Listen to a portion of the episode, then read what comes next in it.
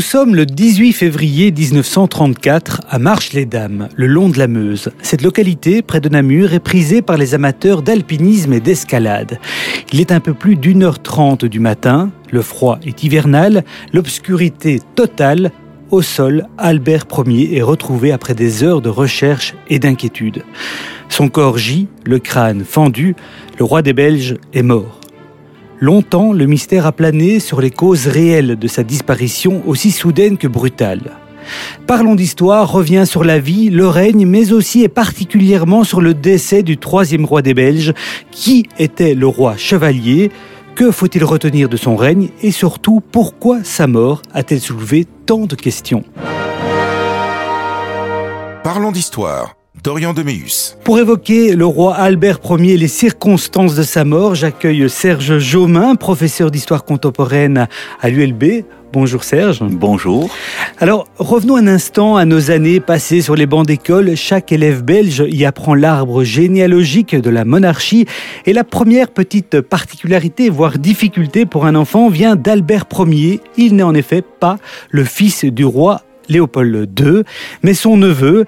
Alors, il est sans doute nécessaire de rappeler un peu pourquoi il n'est pas le, fils euh, successeur naturel. Ah oui, ben, il faut peut-être d'abord euh, rappeler que la monarchie, euh, c'est une institution euh, qui date d'anciens régimes. Et donc, de ce fait, lorsque la Belgique est devenue indépendante et a adopté le système monarchique, on a pratiqué ce qu'on appelle le système de primogéniture masculine. C'est-à-dire que c'est le premier enfant masculin qui succède. Et donc, la particularité, c'est que Léopold II a eu quatre enfants, dont un fils, euh, mais le fils est mort euh, très rapidement. Enfin, il est mort à 10 ans, et donc ça nous rappelle que euh, à cette époque, beaucoup d'enfants mouraient très très jeunes, et donc du coup, les autres enfants c'était des filles.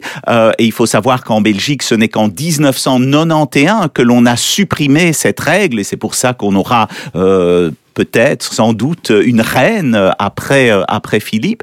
Euh, mais du coup, on est, on remonte dans l'arbre généalogique. Il y a le frère de, de Léopold II. Il se fait que ce frère va mourir avant Léopold II en, en, 1905, mais il a plusieurs enfants et le premier héritier mâle, euh, c'est Baudouin. Et donc, a priori, c'était Baudouin qui devait euh, devenir le roi, mais lui aussi meurt assez assez jeune.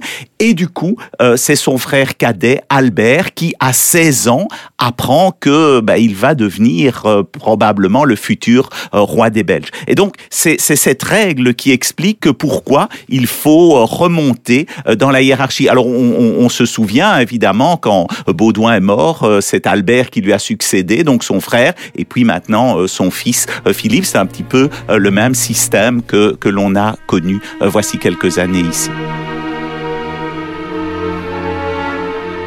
Donc Albert de Belgique est donc le fils de Philippe de Belgique, comte de Flandre et frère de Léopold II. L'adolescence du prince Albert est marquée par le décès de son frère, ça vous l'avez dit, hein, mort d'une pneumonie. Ce drame a fait de lui un héritier au trône. Donc un an plus tard, il entre dans l'école royale militaire et très vite, il faut le dire, hein, il s'intéresse à la question sociale. Oui, tout à fait. Alors deux choses. Donc, ce qui est important, c'est que euh, je disais que c'était la monarchie, c'est quelque chose de, très ancien, hein, qui date d'ancien l'ancien régime. Ça nous paraît un petit peu euh, décalé par certains aspects, mais ça a un avantage, euh, c'est que l'héritier est formé. Bah, ici, c'est à partir de 16 ans, mais à partir de 16 ans, il sait qu'il va devenir roi des Belges, et donc il y a une une formation qui est mise en place et qui passe souvent par l'école royale militaire. Et ce qui est intéressant et vous le soulignez avec raison, c'est son intérêt pour la question sociale. Ce n'est pas un hasard. Ce n'est pas un hasard parce que on est à la fin du 19e siècle dans les grands mouvements sociaux. Il y a les grandes grèves de 1886, la naissance euh, du Parti ouvrier belge, futur Parti socialiste en 1885, et puis en 1894, ce sont les premiers socialistes qui arrivent au, au Parlement, et donc Albert est baigné euh, dans, dans, cette, dans cette atmosphère, et c'est cela, bien sûr, qui va développer son sens social parce qu'il est attentif à ce qui se passe dans son pays. Côté cœur, il tombe amoureux d'Isabelle d'Orléans, mais Léopold II mettra son veto pour ne pas fâcher le gouvernement français. Cette princesse est, il est vrai, hein, la sœur de Philippe d'Orléans prétendant au trône de France. Il épousera finalement Élisabeth de Bavière et cette union donnera naissance à trois enfants. Oui, tout à fait. Alors, ce qui est intéressant, c'est que bon, on dit euh, de, de, de, son premier coup de cœur que c'était une très jolie femme, euh, très euh, courtisée euh, par de nombreux prétendants. c'est le coup de cœur pour Albert, semble-t-il. Euh, toutefois, euh, il faut se rendre compte, effectivement, la France est une république. On a un prétendant au trône, mais bah, qui n'y accédera jamais. Et Léopold II est un homme prudent. Alors, il faut aussi savoir que Philippe, qui Philippe d'Orléans, qui pourrait succéder, l'arrière-petit-fils euh, de Louis-Philippe, mais euh, Léopold II lui-même descend euh, de Louis-Philippe, puisque sa mère était la fille de Louis-Philippe. Donc du coup, c'est aussi un mariage entre cousins, comme ça se fait souvent dans les, familles royales. Mais ici, c'est une règle en Belgique, il faut que le euh, souverain donne son accord pour euh, le euh, mariage de des enfants. C'est un acte diplomatique, politique, stratégique très important. Et donc il épouse cette et, et, Elisabeth, cette princesse allemande. C'est un élément important parce que on est à la veille de la Première Guerre mondiale et donc cela va jouer un rôle important. Il faut dire que Albert est, est très germanophile. On aura peut-être l'occasion d'y revenir. Et effectivement, c'est un couple moderne qui tranche avec l'image de Léopold II et ils auront trois enfants, dont euh, l'un d'eux, ce sera Léopold III, euh, qui succédera à Albert après la mort tragique que vous avez évoquée au début de l'interview. Justement, ce qui est assez étonnant, c'est qu'Albert de Belgique devient l'héritier de la couronne, mais Léopold II, lui, de son côté, ne va pas vraiment l'aider, ne va pas le préparer à la fonction. Alors, faut dire que Léopold II est un personnage très particulier. Alors, c'est aussi quelqu'un qui a régné très longtemps, une quarantaine d'années. C'est énorme. Et donc, il a marqué, bien sûr, on le sait, euh, l'histoire de Belgique. On parle beaucoup euh, aujourd'hui euh, de son rôle au Congo, bien entendu. Mais ici, on a vraiment une autre génération qui arrive avec, avec Albert et très très clairement, euh, il apparaît quand il n'a que quand il a 16 ans déjà euh, comme son euh, héritier, et donc il ne va pas se précipiter pour le, veiller à sa formation. Les parents d'Albert vont être très attentifs à sa formation, mais Léopold II est un véritable autocrate et donc il est peu intéressé par ce, ce, jeune homme et donc il ne va pas l'associer très régulièrement aux fonctions monarchiques.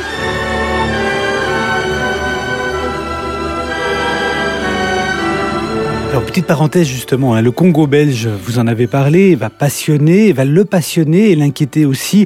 Il se préoccupe notamment du sort de la population locale. Alors, il se rendra sur place officiellement il se dit émerveillé, mais dans ses carnets, on découvre une vive critique de l'exploitation de la colonie. Oui, ce n'est pas un hasard. Hein, donc, euh, et il faut savoir aussi, au passage, que Léopold II n'a jamais mis les pieds au Congo. Donc, il a lancé cette grande entreprise coloniale sans y aller lui-même. Et donc, là, on a pour la première fois un, héritier royal qui met euh, les pieds au Congo et qui voit la réalité congolaise, même si on, la lui cache en partie, mais il a tout de même un sentiment euh, assez mitigé lorsqu'il lorsqu'il revient en Belgique. Et ça, c'est un élément important, d'autant que, euh, comme on le sait, à la fin du règne de, Léopold II, il va être obligé de céder le Congo à la Belgique, et eh bien obligé hein, par, les, euh, par les circonstances, par les critiques euh, très vives dont il fera l'objet. Il y aura plusieurs enquêtes qui, seront menées dans ce sens. Et du coup, lorsque Albert accédera au trône, il va se trouver dans une situation où le Congo devient belge jusque euh, là, il faut se rendre compte que c'est la possession personnelle de, Léopold II. Euh, il est le souverain vraiment de deux États et au Congo, c'est un souverain absolu. Donc il fait quasi ce qu'il veut et on connaît euh, de plus en plus aujourd'hui les dérives de cette gestion. Le 17 décembre 1909, Léopold II meurt d'une embolie foudroyante. Albert monte sur le trône et écarte assez rapidement les proches du défunt souverain. Il se donne une double mission, plus d'humanité dans la gestion du Congo, justement, et davantage de justice sociale Oui, tout à fait. Et donc, c'est ce que l'on disait tout à l'heure. Hein, c'est lié à cette formation, à cette attention à ce qui se passe dans la Belgique euh, de la part d'Albert. Et l'autre élément, c'est que le Congo est effectivement devenu à ce moment-là une possession de la Belgique. Hein. La Belgique reste euh, l'État euh, colonisateur, si l'on si peut dire, mais c'est le Congo euh, dépend désormais du Parlement, des autorités politiques, et le roi, euh, comme chef de l'État, a quelque chose à dire, mais ce n'est plus un souverain absolu comme l'a été au Congo, comme l'a été euh, Léopold II. Et donc Albert va être extrêmement attentif à cela. soyons tout de même aussi prudents dans le sens où on est tout de même dans une monarchie constitutionnelle. Hein. Le roi ne fait pas ce qu'il veut, notamment lorsque le Congo devient devient belge, bah, il doit suivre évidemment euh, le Parlement et, le gouvernement.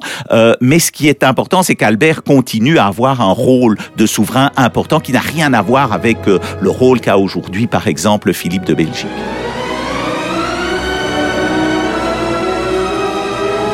Puis vient 1914, dès que l'Allemagne viole la neutralité à l'époque de la Belgique, le roi Albert prend le commandement effectif de l'armée.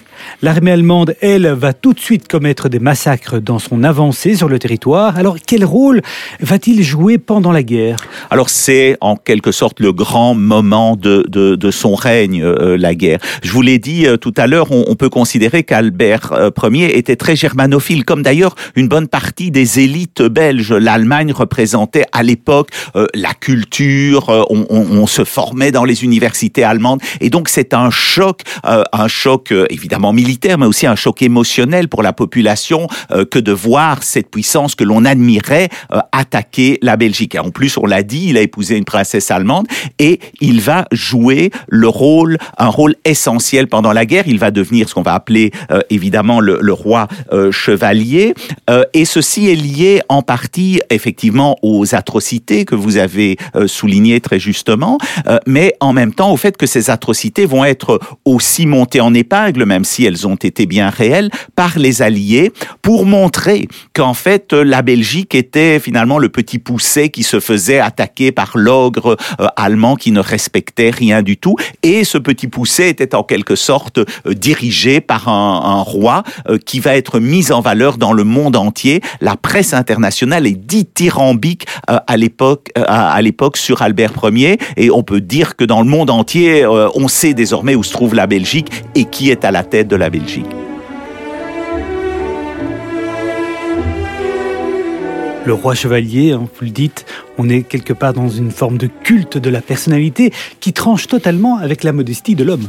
Oui, donc c'est un homme effectivement, tout le monde le dit, euh, très modeste, euh, qui n'est pas intéressé hein, par euh, cette gloire, mais on pourrait dire que malgré lui, il est devenu ainsi une personnalité de tout premier plan, avec, faut-il le dire aussi, la reine qui à ses côtés, Elisabeth joue un rôle très important. elle est sur le champ de bataille quasi, elle reste à ses côtés euh, pendant pendant la guerre. Elle va jouer un rôle d'infirmière, etc. Donc elle est elle est très présente et ils incarnent plus que jamais la Belgique et la résistance de de la Belgique à, à l'occupant. Aussi, il faut savoir que pendant la guerre, il sera très attentif à éviter euh, des massacres au niveau des, des troupes belges. Euh, quand on voit la Première Guerre mondiale, globalement, ça a été une boucherie phénoménale, essentiellement parce que, notamment du côté français, on a essayé toute une série euh, d'offensifs euh, où on a perdu des milliers, des dizaines de milliers d'hommes euh, pour essayer de gagner quelques mètres carrés. sur ce plan, Albert restera toujours en retrait jusqu'en 1918 au moment de l'offensive finale et c'est ce qui explique le fait qu'en termes de mortalité, la mortalité dans les rangs de l'armée belge sera relativement limitée par rapport aux Alliés.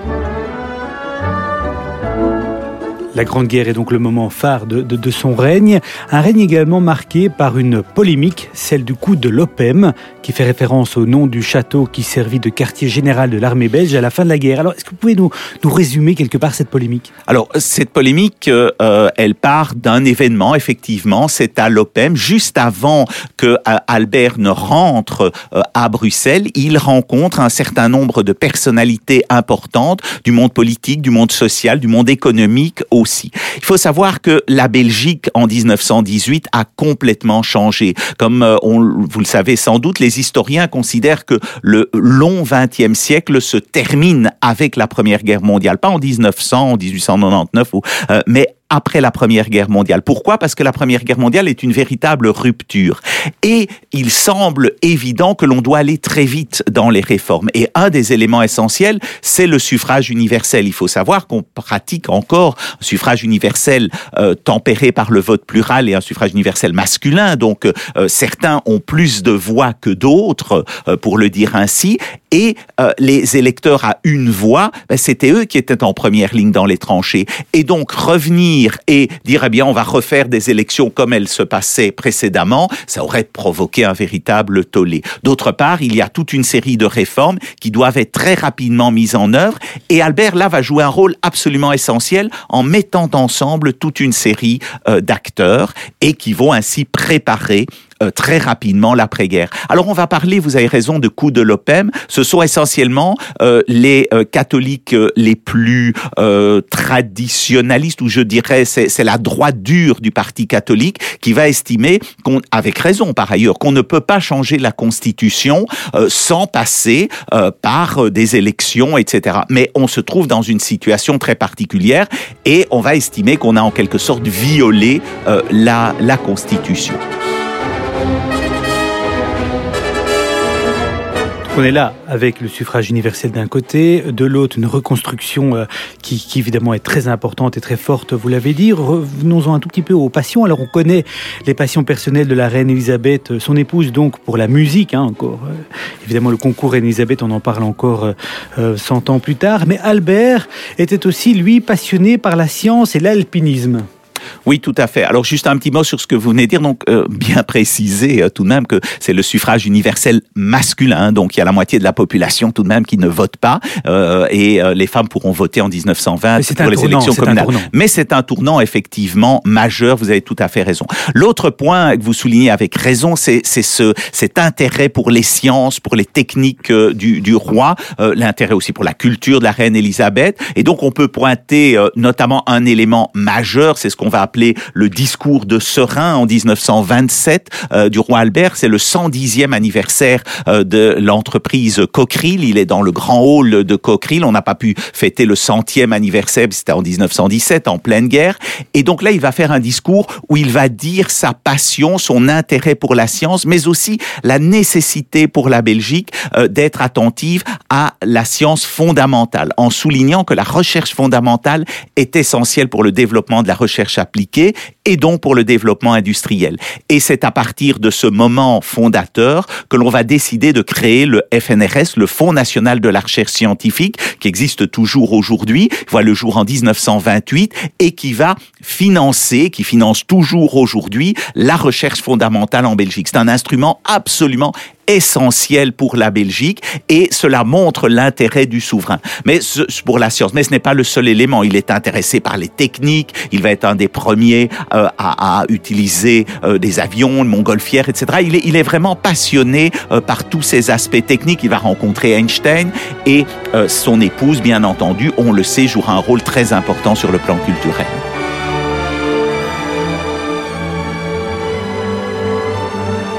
Venons-en au décès d'Albert Ier à l'âge de 58 ans.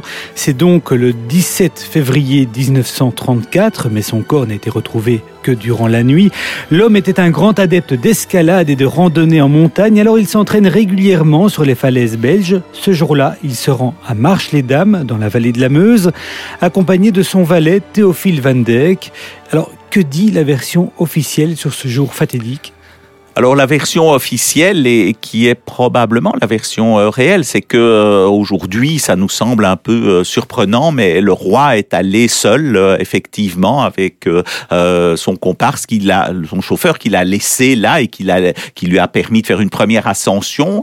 il est revenu puis il a été, il a dit qu'il en faisait une deuxième et il n'est jamais revenu de cette deuxième ascension et donc la personne qui était avec lui s'est inquiétée. on a commencé à le chercher et il a fallu effectivement assez longtemps avant de le de le retrouver, ce qui a suscité toute une série de polémiques, d'inquiétudes. On s'est demandé effectivement s'il était vraiment tombé, s'il avait été assassiné ou d'autres d'autres rumeurs, parce qu'évidemment quand on a un personnage célèbre comme cela, il est très probable que ce soit un, simple accident, mais bien entendu, euh, personne n'était à côté de lui pour le voir. La recherche a donc duré 8 à 9 heures, c'est effectivement très très long de quoi éveiller un certain nombre de soupçons. Hein. Euh, tout le monde n'est pas convaincu du caractère accidentel de cette mort. Vous l'avez dit, les mots suicide, coup monté, assassinat apparaissent et des rumeurs et théories complotistes déjà à l'époque euh, circulent. Alors, euh, outre les circonstances de sa mort, ce qui est intéressant, c'est de comprendre quels sont les motifs possibles de ces complots. Qu'est-ce qui peut en fait alimenter l'ensemble de ces complots? On parle de suicide ou, ou d'assassinat. Oui, mais c'est une période difficile pour l'Europe, effectivement, 19 1934. Euh, on, vient de connaître hein, la, la, la, grande crise euh, des, des, des, années 30. Il y a euh, l'arrivée au pouvoir d'Hitler. On a également une, une, Belgique qui va bientôt abandonner sa politique de neutralité. Enfin, on est dans, dans un, un tournant sur le plan historique et c'est probablement cela qui génère l'ensemble de, de, de, ces, de ces éléments. Mais il faut bien se rendre compte, comme historien, bah, on doit travailler avec des, réalités et donc on peut effectivement euh, développer toute une série de, soupçons et c'est bien, il faut se poser euh, des questions, mais on doit dire qu'aujourd'hui, on a aucun, aucun élément matériel qui permet de dire que ce serait autre chose qu'un accident. Euh, tout semble indiquer euh, que, que c'est bien cela. Mais vous avez tout à fait raison, le contexte euh, général fait que cela a soulevé beaucoup de, de, de soupçons et d'interrogations. Le début de l'année 1934. Ça signifie que en Allemagne, les nazis sont au pouvoir depuis un an. Alors, quel est l'état d'esprit euh, du roi, mais aussi de la Belgique à ce moment-là? Alors, euh, euh, le, roi qui est, qui est très informé, évidemment, de l'évolution de la situation internationale est bien entendu assez inquiet de, de ce qui se profile là, comme la plupart des, des, des, observateurs. Et effectivement, hein, on va entrer dans une spirale tout à fait impressionnante mais euh, globalement, euh, donc le pays euh, va va mal et bien sûr, il faut aussi se, se, rendre compte que sur le plan politique, la situation est très compliquée puisqu'on va avoir une succession de gouvernements qui n'arrivent pas, qui ne sont pas arrivés à mettre un terme à la crise des, des, des, années 30. Donc, il faut se rendre compte que le climat politique est aussi très mauvais au sein de, de la Belgique et, et cela s'ajoute donc aux menaces internationales. Donc, c'est une une période effectivement d'interrogation euh, et une période de forte tension. La thèse du suicide totalement écartée? Alors la thèse du suicide, euh, c'est une c'est une possibilité, c'est une possibilité bien sûr, euh, mais on n'a absolument aucun élément matériel pour euh, le prouver, mais on n'a pas non plus, on pourrait dire, d'éléments matériels pour dire le contraire. On pense que c'est un accident, mais cela pourrait effectivement très bien être un suicide. Euh, la particularité, c'est que on a, si c'était un suicide, on peut penser qu'on aurait peut-être eu quelque part un message euh, qu'il aurait laissé mais ça, euh, on n'a jamais eu. Donc, c'est ce qui fait pencher plutôt euh, les historiens vers la thèse de l'accident. Euh, mais peut-être qu'on ne saura jamais la vérité finale. Mais pour le moment, et les historiens avancent à partir des preuves et des éléments matériels qu'ils ont. Et pour le moment, rien ne permet d'affirmer que ce soit un suicide.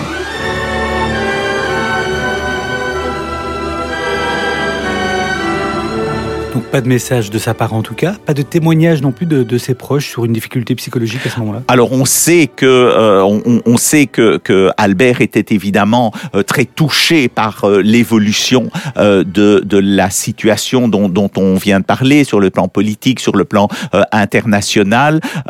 C'était une période très dur pour Louis, c'est évident. Ceci dit, il avait un agenda qui était prévu au cours des, des, des, des, jours, des semaines qui, qui venaient. Et donc, l'autre élément aussi, c'est quand on sait à quel point cet homme s'est dévoué pour, pour la Belgique, penser que bah, du jour au lendemain, il aurait décidé que bah, s'en lavait les mains et que finalement euh, il se suicidait, c'est tout de même un petit peu curieux et ça ne correspond pas à l'image que l'on vient de tracer au cours de cette de cette émission.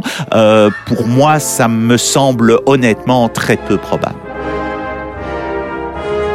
Il aura fallu attendre 2016 pour qu'une étude ADN voit le jour. Hein. Je rappelle que l'identification par ADN n'est possible que depuis une trentaine d'années. Alors l'étude analyse le sang retrouvé sur des feuilles mortes ramassées sur place et conservées telles que des reliques et comparé à l'ADN du roi Siméon II de Bulgarie et de la baronne allemande Anna Maria von Hochstausen. Alors pourquoi eux, Serge ben, Tout simplement parce que ce sont de lointains parents euh, d'Albert, hein. donc ils descendent de la même branche familiale et donc de ce point de vue-là, leur ADN, et ils étaient vivants à l'époque, donc leur ADN pouvait être euh, comparé euh, à celui euh, d'Albert. Donc il y a eu effectivement des études qui ont été menées, notamment par, par la KUL, hein, pour, pour, pour analyser réellement ce sang, pour le comparer, pour analyser l'ADN et pour le comparer avec celui de, de ces deux personnages, pour arriver à la conclusion que c'est bien le souverain que l'on on a euh, trouvé euh, au bas de la falaise. Donc sur ce point, sur ce point-là, en tous les cas, euh, il n'y a pas d'hésitation. C'est bien lui, c'est bien lui qui a été enterré. il est décédé parce que certains ont pu imaginer que il avait disparu et tout. Comme je le disais, c'est un petit serait un peu curieux par rapport à ce que l'on sait du personnage, mais cette hypothèse a aussi été développée et donc on peut être sûr aujourd'hui que c'est bien le souverain, le roi Albert qui, euh, qui est décédé, qui a été enterré euh, en 1934. Je propose justement de revenir en 1934. Pour la reine Elisabeth, le décès de son époux est un choc énorme.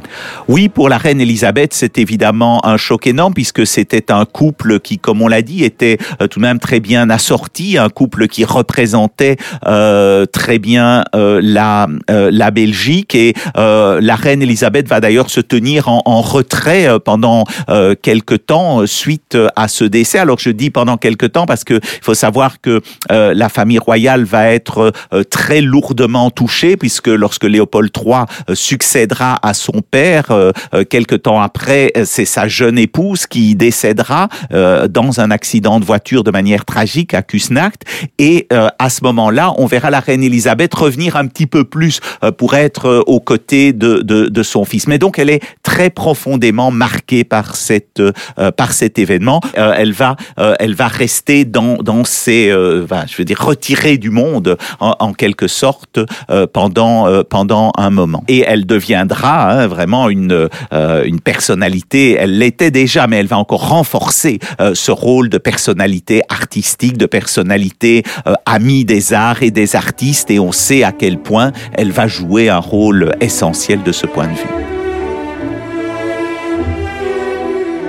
Des funérailles nationales sont organisées. La succession monarchique est assurée par son fils Léopold, vous l'avez dit, hein, Léopold III. Euh, comme dit l'expression, le roi est mort, vive le roi. Alors comment se passe cette euh, transition? Alors, il faut dire que euh, on vient de le souligner, c'est un moment tragique pour pour pour pour la Belgique et pour le monde entier parce que euh, le roi euh, gardait encore euh, bien après la guerre cette image de roi chevalier. Il faut savoir qu'il avait voyagé à travers le monde, qu'il était très connu, très apprécié de de l'ensemble des cours, mais aussi des, des populations un petit peu partout à travers le, le monde. Et donc c'est un choc pour la population belge et pour l'ensemble des personnes qui ont travaillé avec lui. Mais euh, c'est ce qui est particulier, euh, c'est qu'évidemment pour Léopold III, c'est difficile euh, de succéder à une légende comme son père. Il a toutefois un certain nombre d'atouts. Euh, c'est un jeune homme beau euh, euh, qui ben, fonctionne bien avec l'air du temps, qui a épousé la la princesse Astrid, qui est une personnalité aussi très appréciée de la population. C'est une femme de, de une grande beauté par ailleurs et, le couple forme une sorte de couple modèle comme on aime à, le voir dans un certain nombre euh, de médias et donc ça joue un rôle très important. Donc on peut dire qu'un certain nombre d'atouts sont alignés euh, pour euh, soutenir le, début de, ce règne de, de Léopold III.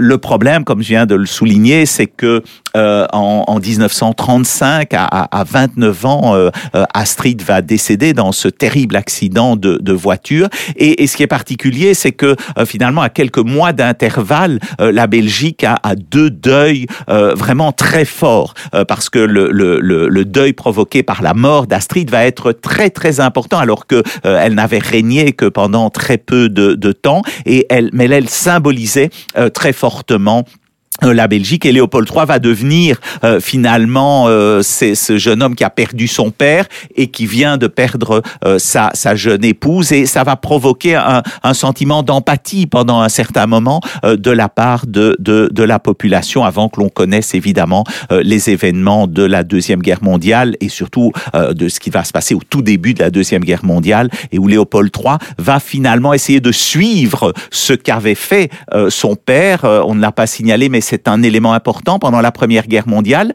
Albert a pris lui-même le commandement des, forces armées, euh, ce que prévoit la Constitution, mais la Constitution prévoit aussi que le roi est irresponsable et qu'il doit toujours avoir le contre-saint ministériel. Ça provoquera un problème pendant la Première Guerre mondiale, mais comme le roi Albert en sort victorieux, euh, on a un petit peu oublié assez rapidement même cela, tandis que au cours de la Deuxième Guerre mondiale, Léopold III adoptera une attitude un euh, similaire et ça va provoquer la rupture avec le gouvernement et la question royale après la Deuxième Guerre mondiale. La question royale, on y reviendra certainement dans Parlons d'histoire prochainement. Merci Serge Jaumin pour votre éclairage sur le règne et la mort d'Albert Ier. Merci Alexandre Dumont qui est à la réalisation. N'hésitez pas à partager, noter ou commenter nos podcasts. Quant à moi, je vous dis à très bientôt pour un prochain épisode de Parlons d'histoire.